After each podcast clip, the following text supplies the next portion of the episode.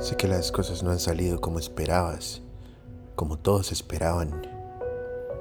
Los charcos donde brincabas de niña se fueron haciendo mares, cada vez más oscuros, cada vez más hondos. En algún lugar entre la pubertad y el olvido dejaste perdido el salvavidas. Demasiado temprano para despertar a la vida.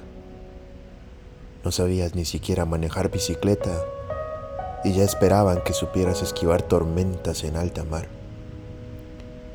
Nunca nadie te enseñó a nadar y como puro instinto de supervivencia te las has arreglado para sobrevivir flotando. Estás exhausta, casi muerta. El agua te ha arrugado hasta el alma y parece que solo es cuestión de tiempo para que te dejes llevar al fondo del abismo.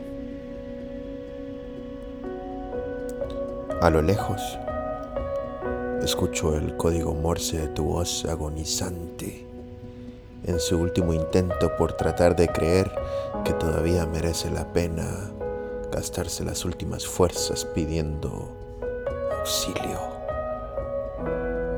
Conozco a uno que no necesita tierra firme para correr a salvarte le he visto caminar sobre las aguas, traspasar galaxias y abandonar el universo entero con tal de venir corriendo a buscarme cuando estaba igual de perdido que tú. Me gustaría mostrarte otros remedios, otras fuentes, otros caminos, como si existieran.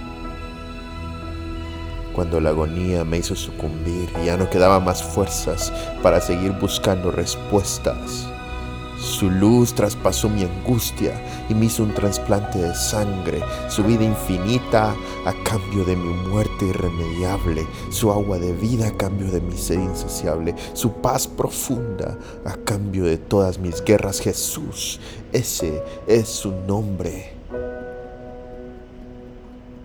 La prepa no es el problema. Tu corazón necesita vivir de verdad vivir. Después hablemos de la prepa, la universidad, de soñar y volar alto.